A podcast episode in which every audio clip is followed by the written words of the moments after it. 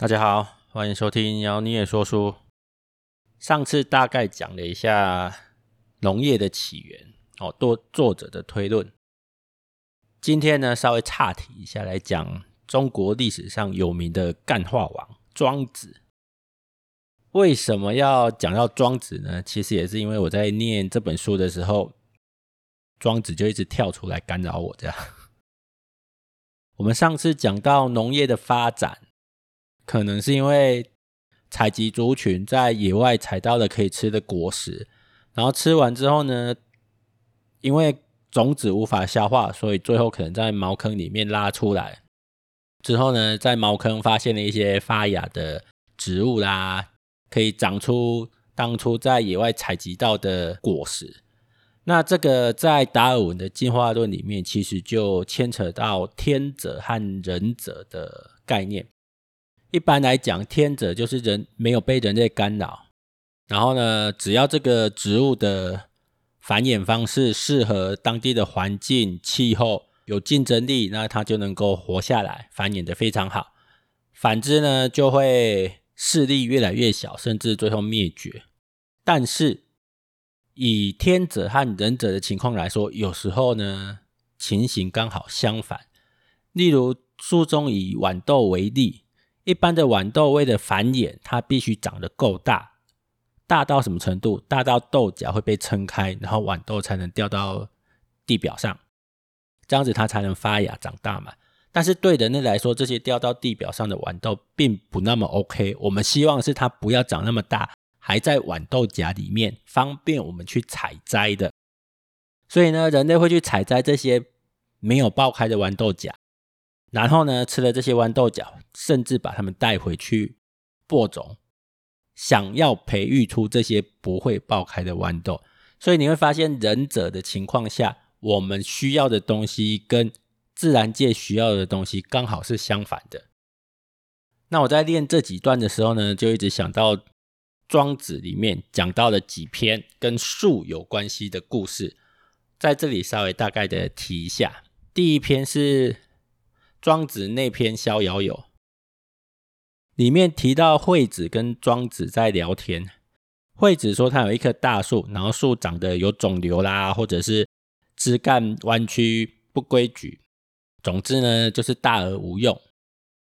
庄子就跟他讲啊，有没有用？可以换个方式想，你为什么不把它种在广阔无边的旷野呢？这样子，你就可以在树下休息啦。而且这棵树因为没什么屁用，所以呢，不会长到一半就被人家砍掉，就不会被砍掉，它才会长大嘛，长得够大才能遮荫啊。所以到底有没有用，其实不是那么直觉的东西。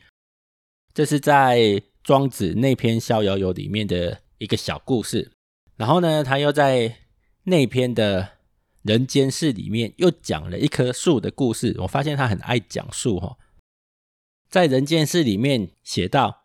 将士有一天，哦，要去齐国，然后呢，有几个弟子呢，就跟在他的后面，然后经过一个拐弯的地方，看见一个土地神的庙旁边有一棵很大的树。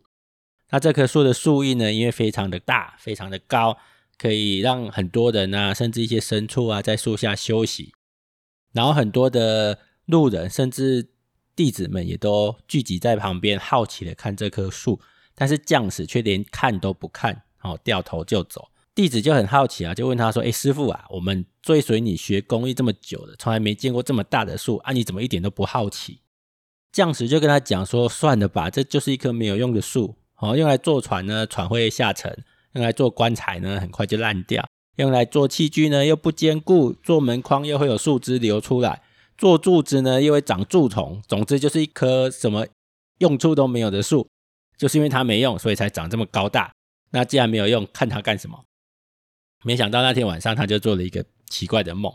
他梦到那棵大树跟他讲说：“你白天跟我讲这么多，说我是一棵没有用的树，我觉得你才是没有用的人。你怎么不去想想看？我如果有用的话，早就被你们砍掉了，哪能活到今天？然后你再看看其他那些有用的树，哦，果子成熟的时候就要被人家拉拉扯扯，好，然后松柏之类的树呢，到了一定程度就要被砍掉。”哦，拿来做其他的东西，世俗的人就是这样子嘛，就做这些有的没的。将士做完这个梦，听了大树跟他讲的话，就很高兴的说：“哎，真是对不起，没想到你是一棵这么有智慧的树。”大叔就又跟他讲啊：“为了让自己变成一棵没有用的树，我不知道伤过多少脑筋。”哦，然后好几次因为它是没用的树，差点被人家砍死，所以最后呢，他才会找到土地庙的旁边。所以隔天将士跟他的弟子们跟他讲这个东讲这个故事的时候呢，就说：“哎，没有用的用处才是最大的用处啊，因为才能活下来。”那弟子又说啦，就问他说：“哎，既然要把自己变成没有用的树，干嘛生长在土地庙的旁边引人注意？”这样，将士就跟他讲：“小声一点。”哦，那棵没用的树可以任意生长在大马路的中央吗？他如果生长在那种地方，早就被人家砍了当柴烧。它就是要在土地庙的旁边，人家会以为它是土地庙的树，这样子才不敢来砍嘛。这个故事呢，我们先讲到这边，大家可以先暂时思考一下庄子讲的东西对不对？我们接下来要讲庄子外篇的三木，这里又出现了一棵树了。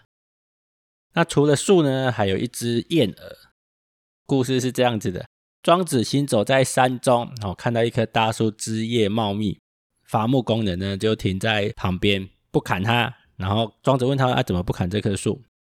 回答的跟刚刚那个故事很像，就是伐木人就说：“哎，这棵树没什么用处啊，因为也不能盖房子，哈，也不能当棺材。”庄子就感叹说：“啊，这棵树就是因为不成材而终享天年。”庄子到了朋友家中，哦，跟朋友聊天很开心嘛。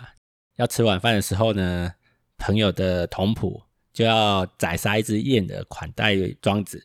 童仆就问主人说：“我们有两只燕儿，一只可以叫，一只不会叫。那请问要杀哪一只？”